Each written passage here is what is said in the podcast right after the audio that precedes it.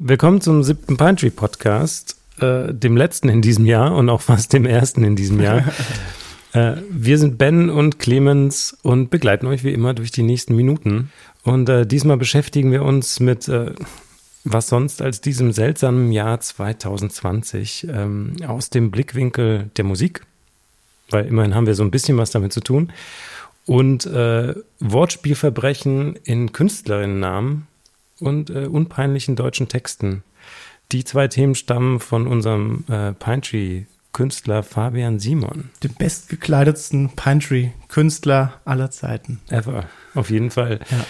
Ähm, ich erinnere mich auch noch an die Begründung, als wir die Session gemacht haben. Er hat gemeint, naja, in diesen tristen äh, Herbsttagen und äh, äh, Corona-Zeiten muss man wenigstens was das Outfit angeht, dem irgendwie was entgegensetzen. Ja, also schaut es euch an, ähm, die neue Pine Tree Session mit Fabian Simon, ähm, inklusive einem wirklich fabelhaften Hemd und, wie ich finde, auch einer sehr besonderen Session, die irgendwie auch sehr gut in diese Zeit passt.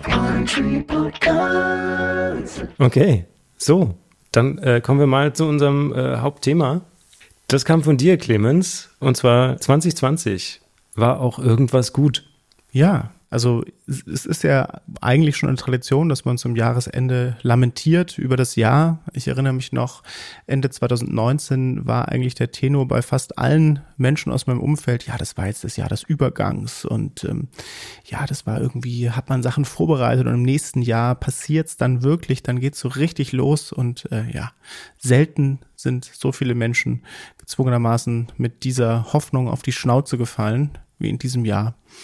Und ich äh, finde es aber auch gut, am Ende jetzt nicht zu lamentieren oder nicht nur zu lamentieren, ein bisschen lamentieren müssen wir natürlich auch, sondern auch ein bisschen die Nadel im Heuhaufen zu suchen oder vielleicht die paar mehr Nadeln, ähm, was aus Sicht der Musik vielleicht gar nicht so schlimm war oder vielleicht sogar gut. Mal gucken, ob wir da was finden, da bin ich gespannt, Ben.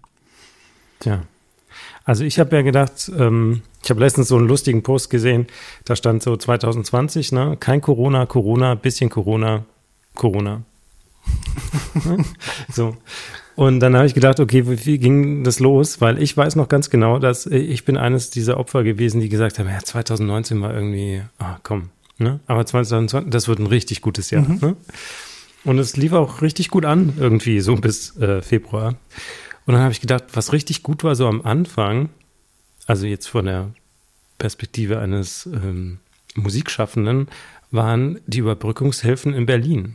Die erste Tranche, weil danach konnte man sozusagen die Berliner Musiklandschaft in zwei Kategorien spalten. Die einen, die diese Hilfe beantragt hatten, die Soforthilfe von 5000 Euro, die waren alle ganz positiv unterwegs. Ähm, und diejenigen, die es verschnaggelt haben mhm. oder halt mal wieder zu spät waren, ja, äh, wo dann schon alles vorbei war, bei denen, wenn sie wirklich darauf angewiesen waren, relativ unentspannt wurden mit der Zeit. Aber das hat sich so wunderbar in den Sommer gezogen, fand ich. Äh, da ging es noch relativ vielen, dann waren sie relativ positiv. Ja, ich finde sowieso, diese ähm, Soforthilfe war für mich so eine ähm, bürokratische Offenbarung. Also an dieser Stelle auch ein bisschen Werbung vielleicht für unsere bundesweit gescholtene Landesregierung, mit der ich ja in vielen Teilen doch ganz zufrieden bin als in Berlin lebender Mensch.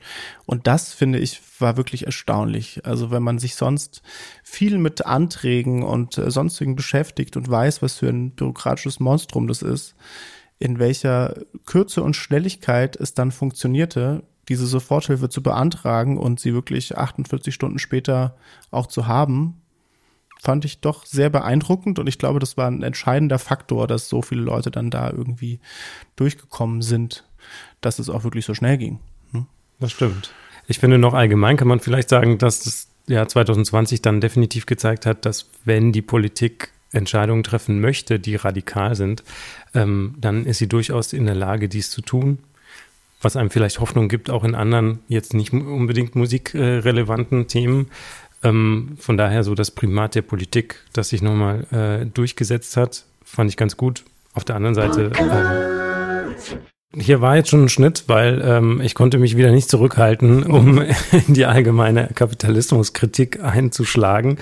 Äh, deswegen, das haben wir euch jetzt mal erspart, weil wir wollten ja um die Sachen, äh, über die Sachen reden, die gut waren in 2020. Es gab zwei Quarantänealben von Taylor Swift. Ich habe keins davon gehört. Ich auch nicht, aber es gab sie. Und ja. ich denke, für viele Leute auf diesem Erdplaneten ähm, war das durchaus ein positives Signal. Das Einzige, was ich im Zuge ähm, Taylor Swift äh, geschockt, nein, nicht geschockt, überrascht feststellte, dass ihre neueste Single äh, featuring The National ist. Und da habe ich dann doch ein bisschen gedacht, huch, wann ist es passiert, dass eine Band, die ich in meiner ähm, ähm, etwas älteren Indie-Jugend äh, sehr gut fand, mit einer Künstlerin, mit der ich nichts am Hut hatte in meiner früheren Indie-Jugend, jetzt auf einmal gemeinsam Songs macht. Aber das ist vielleicht auch eine Erkenntnis des ähm, Corona-Jahres 2020. Man muss sich halt irgendwie zusammentun, um da durchzukommen. Selbst Taylor Swift braucht auf einmal The National.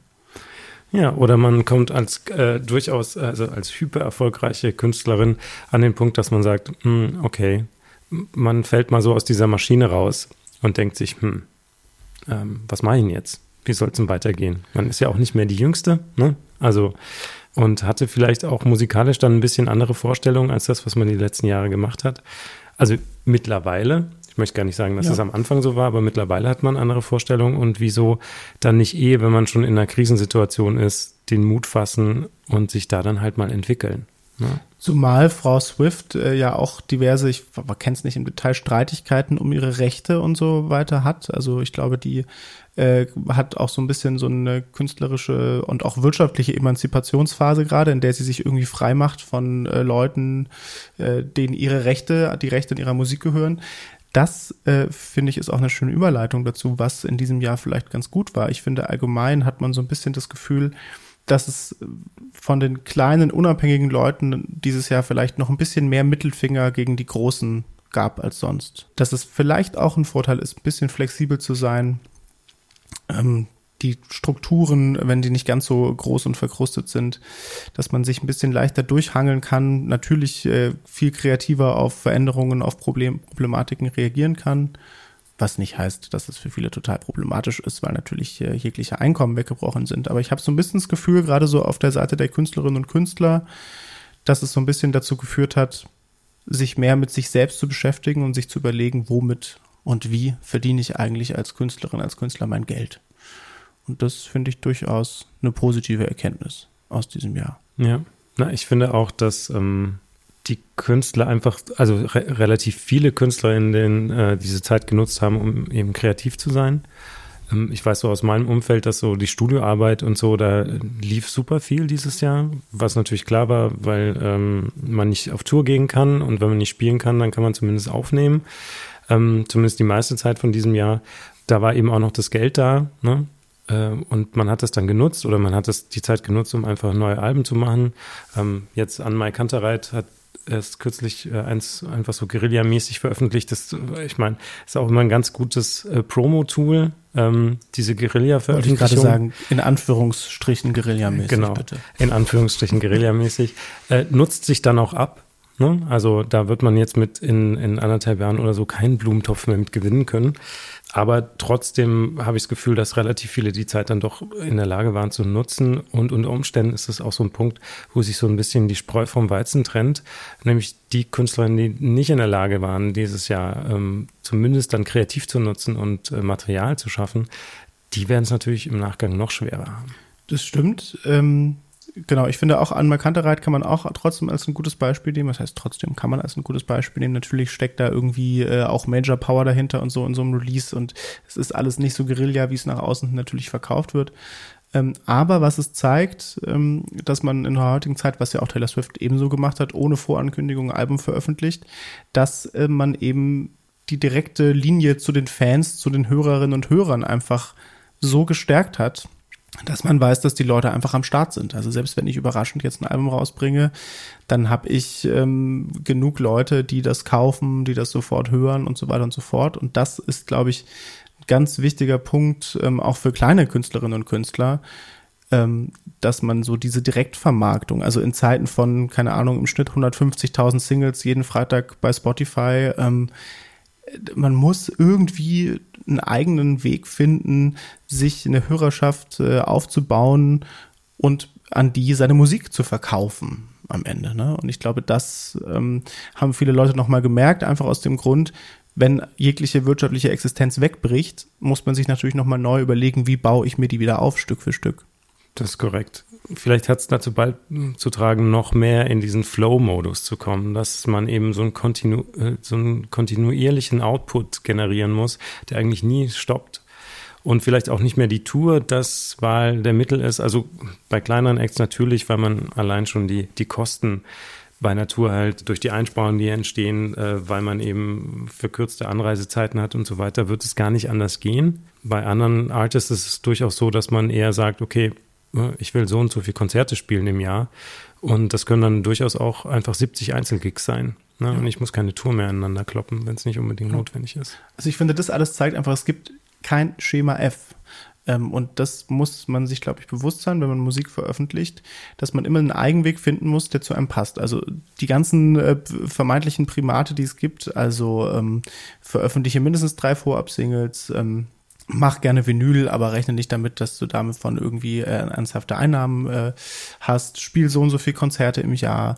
Ähm, ich glaube, das ist alles Quatsch, sondern es gibt äh, ganz viele individuelle Wege und man muss sich seinen zusammensuchen. Ne? Und da gibt es, finde ich, so viele Möglichkeiten. Und jahrelang hat man so ein bisschen das Gefühl gehabt, dass einem gerade so die ähm, das Streaming-Zeitalter eigentlich einem ja ganz genau erzählt, wie du es machen musst. Ja, du musst einfach ständig Songs veröffentlichen und viele Singles und ja, die müssen alle, also auf gar keinen Fall länger als drei Minuten und was auch immer.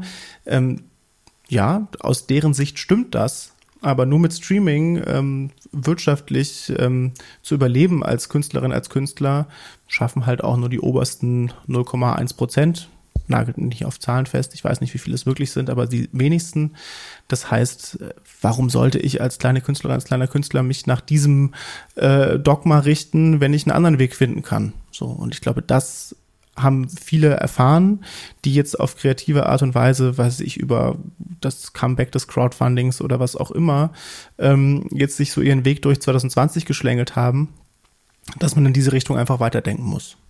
Und das finde ich eine sehr gute Erkenntnis. Ich finde es auch eine wichtige Einsicht, dass man, also wenn du als Künstler dich damit beschäftigst, eine vernünftige Markenidentität aufzubauen und etwas zu entwickeln, was, wofür du stehst, auch außerhalb der Musik, dann wirst du es halt auch einfacher haben, egal welchen Channel du jetzt am Ende bedienst, ne? Ob es ähm, ähm, das Touring wäre oder dein, deine Instagram-Accounts oder whatever Accounts ähm, oder eben auch im, im Streaming-Bereich. Äh, ein Punkt deiner Kritik war eben, dass man auch ganz lange versucht hat, diese Major-Konzepte halt zu kopieren auf einem Bereich, wo die eigentlich gar nicht funktionieren. Aber was funktioniert, ist, dir eine Marke aufzubauen. Und das hat dann nichts mit äh, Kredibilität zu tun oder ähnlichem, sondern einfach nur damit, dass es äh, irgendwie ein klares Konzept gibt, was du gerade in deinem jetzigen, im jetzigen Moment, was du darstellst.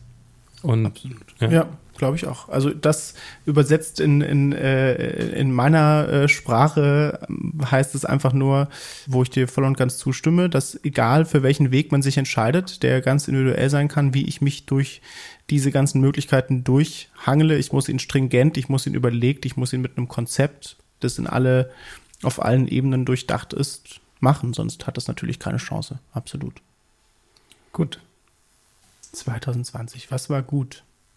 Ja, so richtig viel mehr fällt einem irgendwie auch nicht ein, Ben, oder? Nee, und ich finde ja auch, ähm, 2020 war ein gutes Jahr, sich daran zu gewöhnen, dass es nicht besser wird. Ja, danke. Bitte. Danke für diesen optimistischen Ausblick. Ja. Also ähm, mein Optimismus bezieht sich gar nicht auf 2021, sondern auf 2022. Ah, also ich glaube, 2021 wird, wenn für viele 2019 ein Jahr des Übergangs war, dann wird 2021 der Typ des Übergangsjahres schlechthin. Äh, also das wird, glaube ich, einfach nur total scheiße. Also man weiß ja einfach nicht, was, was passiert. Ne? Also wenn man jetzt eine Tour im Februar, die aktuell noch gebucht ist, kein Mensch weiß. Ähm, ja, nicht. Also ja, ja, sie wird nicht stattfinden, aber du hast das Problem, dass du vielleicht im März oder im April ist es vielleicht unter äh, strengen Hygienevorschriften, so wie jetzt ja auch im Mai, Juni, Juli, August, ähm, wieder möglich. Also du hast halt einfach, du weißt halt nicht, wann geht es wieder los und das Risiko, jetzt die Touren Ab wo schiebst du sie hin? Also wo, wo schiebst du sie überhaupt hin? Ab welchem Zeitpunkt verschiebst du sie? Also das finde ich ist so richtig. Man hat einfach, ja, also man kann 2021, glaube ich, in, im Live-Sektor zumindest noch äh, ziemlich knicken. Zumindest für die großen Tourneen. Für die kleinen gibt es vielleicht ein paar Nischen hier und da dann ähm, Möglichkeiten zu haben, im Sommer irgendwie ähm, zu spielen. Das glaube ich schon, das ist vielleicht auch was Positives, aber ansonsten Ja. 22. That's the spirit. An dieser Stelle, bevor wir zum nächsten Thema gehen, müssen wir vielleicht mal kurz auf unseren, äh, auf unsere Luftanzeige äh, gucken. Ihr müsst euch vorstellen, wir sitzen uns hier mit äh, schönem Abstand äh, gegenüber, aber natürlich in einem geschlossenen Raum, weil draußen ist es zu kalt und haben hier aber, Ben hat so ein modernes Gerät angeschafft, das uns die Luftqualität anzeigt. Und immer wenn es einen bestimmten Wert überschreitet, dann springen wir auf und reißen die Fenster auf. Exakt. Ihr müsst euch das so vorstellen, dieses äh, Gerät kann alles Mögliche messen, aber natürlich nicht die Coronavirenbelastung, ähm, aber den CO2-Wert im Raum. Und äh, es wird gesagt, ab 1000, 1000 ppm äh, CO2 in der Beats Luft. per Minute? Beats per Minute, genau. In der Luft muss man lüften. Was heißt, ich muss jetzt mal aufstehen und lüften. Ja. Weil wir sind bei 1044. Oh, jetzt haben wir sogar schon zu, zu viel geredet, zu viel CO2 ausgestoßen. So, jetzt kommen wir wie gewohnt zu dem ähm, Thementeil, den uns die jeweilige Künstlerin, der jeweilige Künstler aus der aktuellen Pine Tree Session mitgegeben hat. Diesmal Fabian Simon. Und da werden wir uns als erstes auseinandersetzen mit dem folgenden Thema. Was ich überhaupt nicht verstehe, ist, wie man sich einen Namen geben kann, der ein Wortspiel ist und der dann auch noch im schlimmsten Fall ein Wortspiel ist mit einem anderen Künstler. Ich verstehe nicht, wie man sich Suff Daddy nennen kann. Ich verstehe nicht, wie man sich Voodoo Jürgens nennen kann. Und ich verstehe nicht, wie man sich Fehler Kuti nennen kann. Das ist der Name, das ist der allererste Eindruck. Und der allererste Eindruck ist ironisch, Ironie und ist überhaupt nichts mehr wert. Und das hat, hat überhaupt nichts damit zu tun, dass ich nicht diese Künstler vielleicht auch schätze. Aber ich verstehe es nicht. So, was Fabian also nicht versteht, ist, wie man sich ein Pseudonym geben kann, was ein Wortspiel ist, mit den Namen einer anderen Künstlerin oder eines anderen Künstlers, wie zum Beispiel Voodoo Jürgens, ähm, Suff Daddy und es gibt auch Brank Sinatra, um nur einige zu nennen. Also ich kann das ja sehr gut verstehen. Ich als äh, alter ähm, Liebhaber von schlechten Wortspielen finde es natürlich äußerst naheliegend, das zu tun. Also ich, ich kann es insofern auch nach, nachvollziehen, dass ja die Wahl eines äh, KünstlerInnen-Namens immer, also ich weiß nicht, Ben, wie oft du schon dir einen Namen für irgendwas ausdenken musstest, das ist ja immer eigentlich das Beschissenste daran. Also man, man hat irgendwie, also bis man, am Ende ist es eigentlich immer ein Kompromiss. Man nimmt was, was man irgendwie ja, was dann am Ende übrig bleibt auf der Pro- und Kontraliste, aber so richtig die Erleuchtung, ähm, die gab es doch irgendwie nie, oder? Ja, ich glaube, es gibt Leute, denen fällt es relativ Ja. leicht. Jetzt aber auch zu laut. Ähm, und wir sind runter, wir sind wieder auf 500, deswegen mach ich mal die Fenster zu.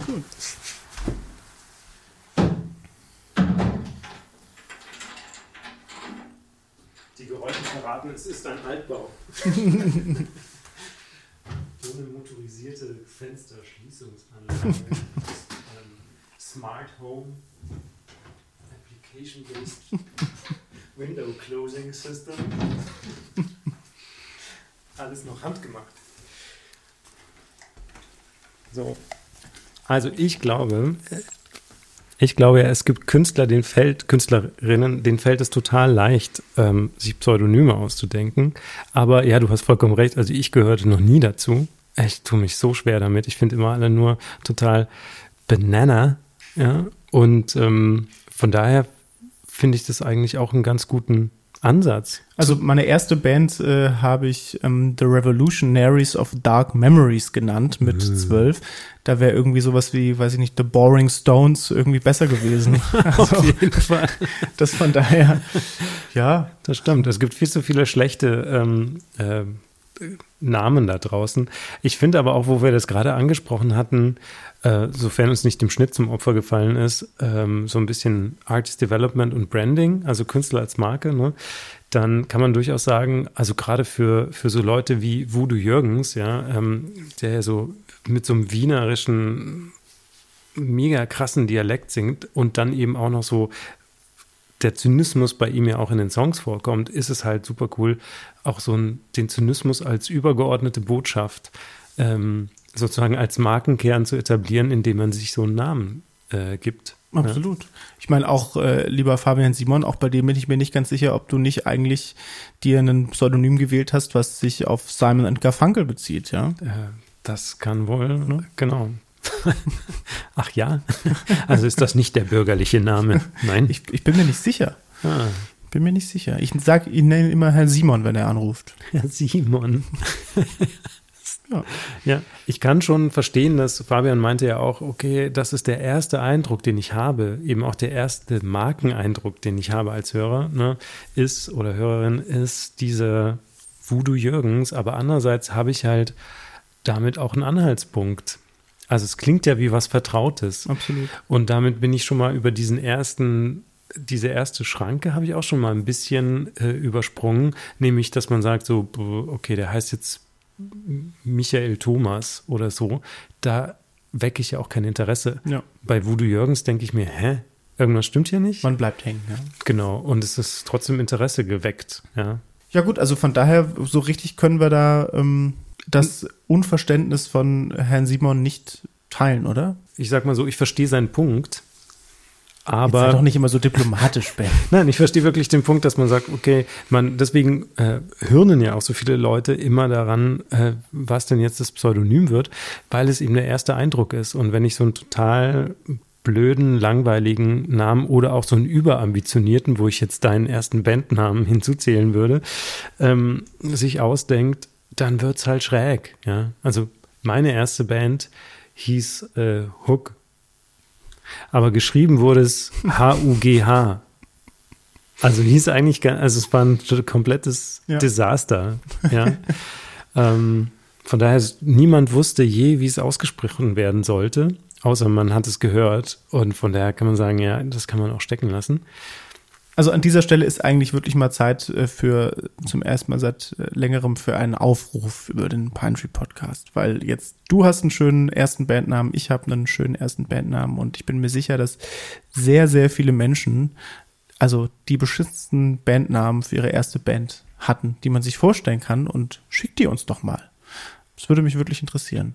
Ob nur wir so blöd sind und uns solche Namen ausgedacht haben in unserer Jugend oder ob nicht einfach alle da schlimme Leichen im Keller haben. Das stimmt. Und ich möchte auch sagen, da wir ja nur noch Sklaven des Algorithmus sind, kann man heutzutage, wir hatten da sogar Pine Tree-Erfahrungen mit, dass äh, Bands, die bestimmte Wörter benutzen in ihren Bandnamen, dann kann man plötzlich keine Anzeige schalten, ja. ähm, weil einfach der Algorithmus das ablegt, weil irgendwelche Wörter benutzt werden, die eben äh, gewissen Richtlinien widersprechen und äh, der Customer Support ist dann auch nicht so proaktiv hilfreich. Was war das bei Paper Thieves, das oder? Paper Thieves, ja. ja. Geil. Ja. Ähm, und dann äh, geht es einfach nicht. Ja, da kann man sich auch durchaus Gedanken machen, ob man das in seine ähm, Pseudonymwahl mit einbeziehen möchte. Äh, ich würde ja davon ab, ähm, äh, abraten. Ja. Fuck the algorithm. Ja, also wir Fall. werden nicht zum Sklaven des Auf Digitalen. Sagte er und drückte auf sein digitales Aufnahmeprogramm. Ja, wohl wahr. ähm, so, aber deswegen ein schlau gewähltes Pseudonym ist definitiv die halbe Miete. Ja. ja. Wenn das Pseudonym dann auch die Erwartung äh, erfüllt, die an das Pseudonym gerichtet werden. Also wenn ich mich jetzt Voodoo Jürgens nenne und dann habe ich so eine todernste ähm, Verzweiflungsband im Hintergrund, dann ja. würde ich mir sagen, ha, da hättet ihr auch oder du dir auch was anderes ausdenken können. Aber wenn das Produkt dann schon mal so anfängt, wie es bei Voodoo Jürgens zum Beispiel anfängt, würde ich sagen, ja, super. Ja, absolut. Do it. Und äh, ist ja auch immer so ein bisschen dieser, ne, jeder hat so diesen Wunsch, originell zu sein und super individuell zu sein. Und dann genau das so ein bisschen zu konterkarieren, indem man Versatzstücke von was Bekanntem nimmt, finde ich ja durchaus so ein, auch wieder so einen popkulturell kritischen Akt. Ja. Ja. Ja. Bei mir ist es so, dass einige Leute immer denken, dass Bandkinder sei halt ein Künstlername. Mhm. Ja, ist ja auch der perfekte Künstlername. Naja. Ben Kinder. ben Kinder. Dabei ist es halt wirklich ein bürgerlicher Name. Und ich habe mir Jahre meines Lebens habe ich damit verbracht, mir sinnlose Listen zu machen, was denn ein guter Künstlername ja. wäre. Äh, und äh, wusste gar nicht, dass ich schon einen habe. Oh, war das diese Erkenntnis in dir gereift? Äh, noch gar nicht, weil so. das natürlich das Schöne an einem Pseudonym ist ja, dass man sich abkoppeln kann von seiner äh, bürgerlichen Existenz ja. und sich eine komplette Kunstfigur schaffen kann. Übertreiben kann man das dann ja nochmal wie David Bowie, ne, der dann nochmal, was schon eine Kunstfigur ist, und dann schafft man sich mit Ziggy Stardust noch eine Kunstfigur mhm. auf die Kunstfigur. Das ist dann sozusagen die hohe Lehre der Pseudonymisierung, ja, die, die Mehrleveling oder sowas. Habe ich das wirklich gesagt? Das mehr Leveling. ein, more leveling. ein mehrstufiges Pseudonymisierungsprogramm. ähm, das ist schon ziemlich cool. War bei ihm aber auch dem geschuldet, dass er einfach so unfassbare ähm, Bühnenangst hat. Und er das Gefühl hatte, er kann sich halt nur ausleben, indem er sich ja. abkoppelt von seinem eigentlichen Sein. Und das gelingt dir nicht, wenn halt dein bürgerlicher Name Ben Kinder ist und dein Bühnenname ist auch Ben Kinder. Ja, wobei das auch alles eine Frage des Mind-Settings ist, würde ich jetzt einwerfen. Ne? Also wenn du jetzt anfängst, Kindermusik zu machen, was ich ja grandios fände mit deinem Namen, und dich da in eine neue Rolle begibst, glaube ich, und dann würden die Leute alle denken, es ist ja dein Künstlername. Also das ist ja dann, ne, wie es ja schon der Fall ist. Und dann musst du dir vielleicht einfach einen neuen echten Namen zulegen. Ja, stimmt. Okay. Das war kurz und knackig, glaube ich. Also ich fand es ein super Thema von Fabian, weil ich mich dann wirklich kurz damit auseinandergesetzt habe und ich fand dann auch, wenn man sich so nennt wie Frank Sinatra oder so, ja, das hat halt auch was, diese Branche oder dieser Branche kann man halt auch nur noch mit Zynismus begegnen ja, zu bestimmten äh, Teilen. Und wenn das der Ausdruck dessen ist, dann stehe ich da voll dahinter. Ja, ich auch. Schön. Das ist gefährliche Einigkeit. Ja, schnell ja. zum nächsten Thema. schnell zum nächsten Thema. Jetzt das popkulturelle Phänomen, das äh, Fabian Simon gut findet. Und da hören wir mal kurz rein. Also, ein popkulturelles Phänomen, was mir sehr gut gefällt, ist, dass abseits des Mainstreams und abseits des Hip-Hops und abseits von Tokotronik sich die Leute trauen, wieder auf Deutsch zu texten. Das finde ich großartig. Da gibt's äh, dann so ein paar Bekannte von mir, beispielsweise Tristan Brusch macht das äh, schon jetzt ein Weilchen. Charlotte Brandy hat jetzt kürzlich ein paar Songs auf Deutsch rausgebracht. Auch so eine Sophia Portanet meinetwegen. Es wird Deutsch gesungen und ähm, das eben mit einer Indie-Haltung, aber auch mit so einer neuen Poesie, die ich noch nicht kannte. Finde ich großartig. Das findet er gut. Finden wir das auch gut? Ähm, ja, finde ich auch gut. Äh, ich bin mir nicht so ganz sicher. Ähm, also ich glaube, dass das auch immer irgendwie da war. Ich glaube nur, dass es ähm, gerade in bestimmten MusikerInnenkreisen sich so ein bisschen dreht. Dass es da irgendwie etwas, ähm, etwas cooler ist, einfach wieder auf Deutsch zu texten und dann auch noch in cool auf Deutsch zu texten. Muss, ich muss dazu sagen, mein persönlicher Musikgeschmack ähm, fing an eigentlich mit viel so dieser ganzen Hamburger Schule, also Tomte, was auch immer, ähm, habe ich gehört. Dann auch natürlich Tokotronic und natürlich auch Element of Crime, also die dort von ihm auch genannten. Hab aber damit jetzt auch nicht wirklich aufgehört. Also ich finde zum Beispiel auch eine Band wie die Höchste Eisenbahn, die da jetzt nicht irgendwie mhm. sich total neu erfunden hat, finde ich, kann man sich total gut anhören. Sind total viele schöne, äh, schöne ähm, Songs geschrieben. Aber was, wo ich ihm zustimme, ist, dass es so ein bisschen so eine ja, so eine, so eine jüngere ähm, Generation gerade nachkommt, die eigentlich ähm, entweder früher auf Englisch getextet hat oder es in Nebenprojekten immer noch tut. Also Leute, die sich so ein bisschen ausprobieren auf dem Feld. Man hat sonst meistens, ähm, ist mein Gefühl, Leute, die ähm, schon immer dann auf Deutsch getextet haben. Und das finde ich auch sehr erfrischend, dass jetzt Leute, die eigentlich auf Englisch texten oder auf Englisch getextet haben, anfangen mit deutschen Texten. Und das klingt schon oft ein bisschen anders, finde ich. Also das mhm. ist schon irgendwie, ja, die sehen sich nicht in so einer Tradition von irgendwas. Und das ist natürlich sehr erfrischend, wenn da einfach was ra Neues rauskommt. Das stimmt. Das kann man aber auch zum Beispiel auf, ich finde so deren ähm, Zusammenhang mit der Literatur, kann man auch sagen, dass die mit die spannendsten deutschen Literaten kamen eigentlich immer aus der Peripherie. Also zum Beispiel Kafka, ne? das war zwar ähm, Österreich-Ungarn, aber eigentlich lebte der halt äh, in Tschechien und da gab es eine sehr reduzierte deutsche Sprache und dementsprechend anders hat er eben auch getextet. Mhm. Und wenn man natürlich als jemand, der ähm, dem englischen Texten sozusagen groß geworden ist als Künstler und dann jumpt man sozusagen, dann jumpt man, dann springt man auf das Deutsche. Ähm, klar hat man dann eine andere Haltung, als wenn man jetzt von Anfang an gesagt hat, äh, ich, texte, ich texte auf Deutsch.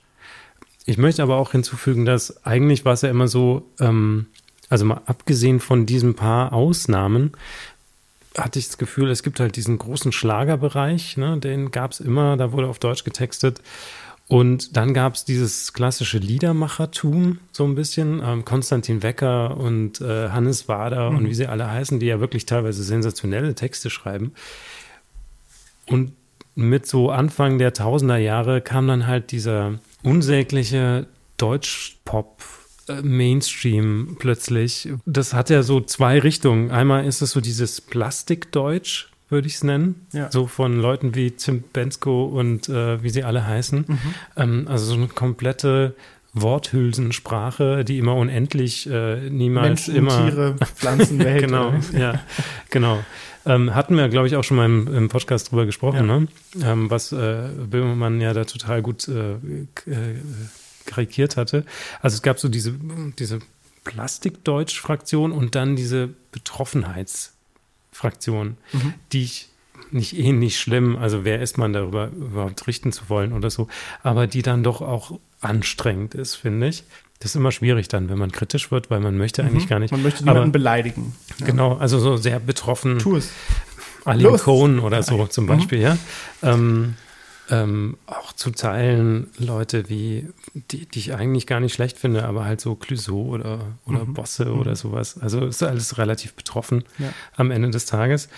Und ähm, jetzt, finde ich, gibt es wieder so Künstler, die halt das eher aus so einer Liedermacher, gar nicht Tradition, da sind mhm. wir wieder, ne? Aber vielleicht dieses Politische auch so ein bisschen und politisch, aber auch in so einer Kunsthaltung ohne dabei so gewollt zu klingen. Ja. Äh, vielleicht ist es das, was Fabian meint. Ja, genau. Ich glaube, dass die einfach sich gar nicht so viel Gedanken darüber machen, ähm, was dabei rauskommt, sondern vielleicht ist es auch so, dass sie, so wie sie auf Englisch getextet haben, zumindest grob, tun sie es halt auf Deutsch. Ne? Und es ist nicht so, also genau das, was du meinst, diese beiden Stränge, wo dazwischen da gab es dann immer noch so diesen intellektuellen äh, Indie, ne, also Tokotronic, Element of Crime und Co., wo man irgendwie, ja, wo sehr viele Metaebenen in Texten sind und sehr viele literarische, philosophische Bezüge und so weiter und so fort. Und das, was da jetzt neu kommt, ist so ein bisschen, ja, das ist einfach real. ja. Ich finde so, ähm, so klingt das irgendwie, zumindest bei vielen. Jetzt müssen wir natürlich auch ein paar Beispiele nennen, Ben. Wir können jetzt hier nicht. Ähm Na, ich, ich finde ja, die, die, die Zeile zum Thema kommt von der Band von wegen Lisbeth, die ich da dazu zählen würde. Äh, und zwar Tim Bensko, Robin Schulz, Revolverheld, alles Kunst, wenn du tanzt. Mhm. Ja. ja. Kennst du den Song? Ich kenne den Song, ja. Ich du würdest sie jetzt nicht dazu zählen, ne? Ja, ja, die sind, finde ich, so ein Grenzfall. Ah, die sind schon wieder Grenzfall. Ich weiß nicht. Ich, also, die sind für mich so Ecke, Kraftclub, ähm, Casper, ähm, was gibt's dann noch? Ja, ich, An Mike Hunterreit so ein bisschen. Also die sind sehe, so, die sind, die haben, die sind ein bisschen cooler noch, aber die sind so man, ja, irgendwie, ne? Bin ich, ich sehe, was du tust. Also ich, ich bin geneigt, da, dir zuzustimmen. Ja. Also ich würde dann zum Beispiel eher so Isolation Berlin zum Beispiel, finde ich eine sehr, sehr gute Band, die jetzt auch schon ein bisschen länger dabei sind. Ähm, okay, dann. Aber äh, müssen wir uns jetzt auch nicht drüber streiten. Nö, müssen wir auch nicht, weil da ja bin ich durchaus, genau. Ja. Aber das ist dann halt auch wieder schön, wenn, wenn äh, wir dann wieder sozusagen noch eine Ebene aufmachen und sagen, ah, okay, also es gibt so die wirklich so Plastikdeutsch, Tim Bensko, Revolverheld-Fraktion und wie sie da alle heißen. Und äh, dann gibt es aber auch diese Betroffenheitsecke, ne? so die jungen Deutschpoeten, mhm. müssen wir gar mhm. keine Namen äh, nennen. Und dann gibt es die Bands, die sich davon distanzieren, mhm. wie zum Beispiel von wegen Lisbeth, die dann genau auf den Plastikdeutschen rumhacken. Warum ich Plastikdeutsch? so, äh, wo wir dann wieder als Hüter des Indie-Grals, ja, äh, sagen, ja, ah, nee, aber so richtig, nee, nee, nee, das ist ja dann schon auch schon wieder fast, also äh, das ist so die Ecke, Ecke an mein Kantereit Kraftclub, ist ja jetzt auch nicht so richtig echt, ja. Also ähm, da muss man auch mal sagen, es ist ja total gemein, die jetzt alle in eine Schublade zu stecken, ja, weil das ist totaler Quatsch, aber also für mich ist es so ein bisschen, die füllen halt auch alle Hallen.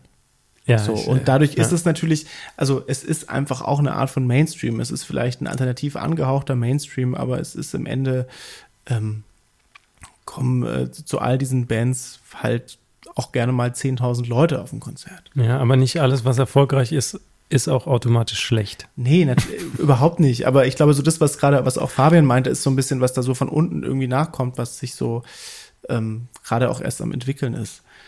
Ich habe übrigens dieses Thema mal versucht zu eruieren aus einer anderen Perspektive, indem ich äh, nämlich mal Spotify aufgemacht habe und äh, mal diverse Bands, wo ich der Meinung war, die könnten da reinpassen und dann mal zu schauen, was wird mir denn empfohlen. Und habe das selber auch bei Tidal gemacht und ähm, war bei beiden relativ ernüchtert, äh, was man dann äh, empfohlen bekommt vom Algorithmus, was denn dazugehören könnte. Äh, von daher lasst euch nicht auf die Irre führen, äh, in die Irre führen von, von hatten wir schon, ne? Von mhm. den digitalen Mächten, sondern schaltet euren Kopf an und lest vielleicht auch mal woanders, weil ähm, das ist relativ, die sind ja da, die Künstler auf ja. den Plattformen, aber äh, so tief kann man gar nicht graben, als dass die jemals empfohlen werden würden. Selbst wenn man, ähm, also es kommen dann immer dieselben um die Ecke ja. und leider sogar bei Tidal noch schlechter als bei Spotify. Mhm. Ähm, was ich schade finde, weil eigentlich ähm, finde ich das Angebot besser. Ja. Ähm, aber das ist wieder ein ganz anderes Thema, da können wir auch mal drüber ja. sprechen in einem anderen Podcast. Ich würde ja sagen, was meinst du dann so zu, zu Fortuna Ehrenfeld? Boah, habe ich mir tatsächlich ehrlich gesagt einfach noch nie angehört. Kann ich dir wirklich nicht sagen. Okay, bin ich auch nur drauf gestoßen, weil ich war auf der Suche nach lustigen Pseudonymen. Ja. ja, stimmt. Und ja. Äh, okay. Und wohin hauen wir eigentlich Gisbert zu Knüpphausen? Den würde ich ähm, eigentlich in diese alte Schule stecken, ne? intellektuelle alte Schule stecken. So, ähm, also der hat sich natürlich auch ein bisschen davon irgendwie emanzipiert, aber gerade so die ersten Alben, also habe ich auch in der Phase genauso gehört wie die anderen bereits genannten. Interessant finde ich dann eher so Leute wie T.S. Uhlmann, der früher aus mhm. Sicht dieser äh, intellektuellen ähm, Hamburger Schule, was auch immer, Schiene mit seiner Band Tomte zuordnen ließ und der die ja irgendwie verlassen hat, ähm, in so eine toten Hosen-Ecke irgendwie sich begeben hat, mit denen er sich ja auch irgendwie so verbrüdert. Ähm, das finde ich irgendwie, das kann ich irgendwie ganz schwer einordnen, was das ist. Es ist, glaube ich, so ein bisschen so mit 40er Deutsch-Pop oder? Das trifft so ein bisschen vielleicht. Weiß ich nicht, das ist nicht mein Alter. naja, gut. da, da sage ich jetzt raus. mal nichts zu. ja, auf jeden Fall bin ich durchaus, also wir hatten auch schon mal über Faber gesprochen mhm. äh, letztens und ähm, äh, keine Ahnung, in welche Schublade du den jetzt wieder stecken möchtest, aber das, das finde find ich jetzt zum Beispiel ziemlich sensationell. Ich mag auch den ganzen Stil. Ich mag die ganze Haltung dahinter. Und das ist jetzt auch wieder jemand, der durchaus dann in, in der Gefahr steht, auch Hallen zu füllen. Das stimmt. Ja, ich habe nichts gegen Farbe. Ich habe mich auch, glaube ich, noch nicht genug damit beschäftigt. Ich okay. habe nur heute gesehen, dass er jetzt eine, also so eine Supergroup gibt. Ähm, äh, Faber, Sophie Hunger und äh, Brandao haben zusammen ein Album veröffentlicht am Freitag. Okay, das wahrscheinlich gesponsert vom, vom Schweizer äh, Gemeinschaft der Kantone oder so. Davon ist auszugehen, ja, ja, aber das sei ihnen gegönnt. Ich bin ja großer Sophie Hunger Fan, deswegen werde ich mir das anhören. Du vielleicht wegen Faber, dann können wir uns. Nee, ich finde Sophie Hunger auch super, so, aber die, ja, ja, textlich sind wir da natürlich nicht bei den äh, bei neuen deutschen Texten. Also so, ist vielleicht auch wieder äh, dem geschuldet, wie man aufgewachsen ist, weil ich habe zum Beispiel Englisch dadurch gelernt, dass ich äh, die ähm, CDs gekauft habe damals und immer mit Booklet und halt die, Book weil Internet war ja noch nicht so, ähm, und immer die Texte auswendig äh, gelernt habe und irgendwann an den Punkt kam, äh, wo ich schlechte englische Texte einfach nicht mehr ertragen habe, äh, weil das Englisch so gut geworden ist, dass man sich gedacht hat, das könnt ihr jetzt nicht wirklich singen mhm. wollen. Im Deutschen war das ja immer noch krasser ausgeprägt. Also deutsche Texte mussten noch mal erheblich besser sein als jeder gute englische Text, wo du sagen würdest, hey, das ist eigentlich ein richtiger. Also für deutsche Ohren jetzt. War. Genau, für ja. deutsche Ohren, ja. ja. Mussten die deutschen Texte. Ohren. ja, für deutschsprachige Ohren mussten die deutschen Texte immer noch mal eine Schaufel draufsetzen. Ähm, und eigentlich auch ganz anders sein, mhm. weil man ähm, durchaus im Englischen mit Plattitüden noch relativ weit kommt, äh, was man im, im Deutschen einfach nicht bringen kann, weil man sofort in der Schlagerecke ist. Und das hat schon extrem nachgelassen in den letzten Jahren. Also wenn man jetzt den deutschen Pop sich anguckt. Und von daher bin ich natürlich überaus glücklich, wenn es Leute gibt, die wieder so ein so eine sprachliche Finesse an den Tag legen, mhm. die eben nichts mit Pseudo-Intellektuellen zu tun hat, wobei das gar nicht Pseudo sein muss, sondern kann teilweise auch einfach nur intellektuell sein und damit ja. natürlich auch so ein bisschen verkopft und ja. diese Verkopfung wegfällt und einfach nur so eine sprachliche Finesse bleibt, ja. die ja auch spielerisch sein kann. Das finde ich super. Von daher bin ich dabei. Fabian finde ich auch gut. Wobei ich eben auch sagen würde, war vielleicht auch nie ganz weg. Also wenn man sich da genug mit beschäftigt hat, dann hat man immer was gefunden. Podcast. Schön. Ich, also, Ben, ich weiß, bin ein bisschen irritiert, dass wir uns heute immer so einig sind. Das ist echt traurig. Aber vielleicht ist das auch genau die Stimmung zum Jahresende. Und jetzt beginnt die besinnliche Weihnachtszeit, wo wir alle alleine zu Hause im Lockdown ähm, den Weihnachtsbaum anzünden, äh, die Kerzen am Weihnachtsbaum ja. anzünden. Da müssen wir einfach nett zueinander sein jetzt gerade auch. Das stimmt. Man, man ist auch so, also ich möchte so zum Jahresende sagen, eigentlich wird man so emotional immer egaler. Mhm. Ja. Deswegen, also wenn man vorher noch gesagt hat, man musste jetzt unbedingt zu Weihnachten die Familie sehen oder so, ist im Moment, ich muss eigentlich gar niemanden sehen. Also mir ist eigentlich alles total Jacke wie Hose. Deswegen bin ich auch viel umgänglicher als sonst. ich habe keine harten Meinungen mehr. Äh, aber du hast natürlich recht, man kann das auch positiv sehen und einfach sagen, wir sind schon in einer weihnachtlichen Stimmung und Frieden auf Erden und äh, den Menschen ein Wohlgefallen und so. Ne? Deswegen singen wir jetzt auch noch mal gemeinsam Stille Nacht, Heilige Nacht. Nee, das können wir natürlich nicht tun, weil wir wollen natürlich ähm, keine religiösen Gefühle verletzen in diesem Podcast. Und keine Urheberrechte. und, und ehrlich mögen wir auch ähm, die ganzen Künstler, die jetzt hier so ein Watschen abbekommen haben. Wir mögen eigentlich alle Leute, die ja. Kunst machen. Ja. Oder? Außer, außer die bösen Onkels. Boah, ich habe nicht mal Also, ich würde sie jetzt nicht äh, unterstützen, aber ähm, ich habe auch nichts gegen die. Ähm, weil solange man singt, kann man nicht schießen.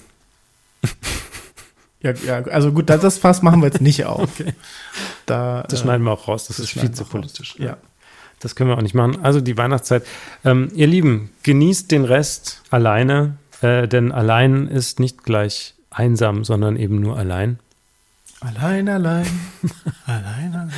Ja, gut, jetzt äh, hat Ben euch schöne Weihnachten gewünscht und ein schönes Ende und äh, alles gut. Ähm, das Kackjahr ist bald vorbei, ein neues Kackjahr wird beginnen und irgendwann wird auch alles wieder besser. In diesem Sinne, bis bald.